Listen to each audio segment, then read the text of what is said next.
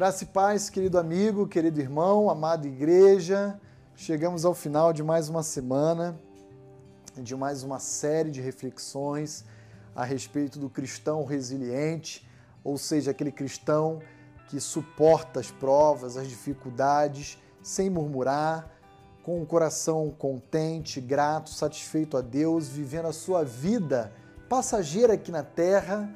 na dependência do seu Criador e do seu Redentor. Hoje eu queria concluir essa reflexão ah, olhando uma passagem que se encontra em Romanos, capítulo 8, verso 18, que diz o seguinte: Porque para mim tenho por certo que os sofrimentos do tempo presente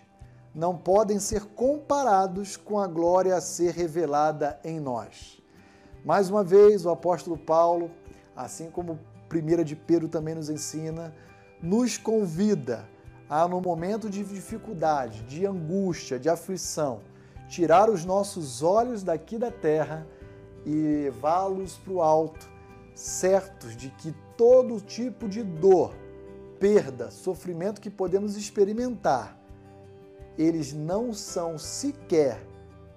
comparáveis à glória que Deus tem preparado e que será revelado a cada um de nós. Minha pergunta para você, fechando essa semana de reflexões sobre esse tema, é a seguinte: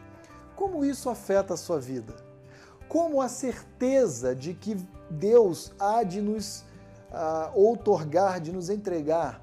bênçãos futuras, como isso afeta a sua vida hoje no presente? Será que você anseia que esse tempo entre hoje e o amanhã se encurte para que você possa já se apropriar dessas bênçãos e viver na presença do seu Deus? Ou será que você sequer considera que existe essa bênção prometida por Deus para cada um de nós e vive sua vida aqui em apuros, totalmente sem esperança? Minha palavra para você é a palavra do próprio apóstolo Paulo alguém que experimentou perdas, dor, sofrimento, angústia, perseguição, humilhação. E nós poderíamos aqui enumerar muitos outros adjetivos que Paulo vivenciou ao longo do seu ministério. A minha palavra para você é: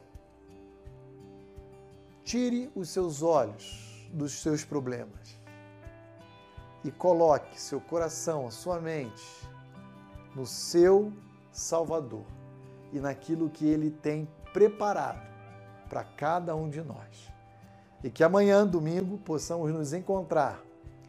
tanto na nossa EBD, às 9 horas, quanto no nosso culto, na nossa celebração à noite, para juntos podermos adorar a esse Deus, que é digno de toda honra, toda glória e todo louvor,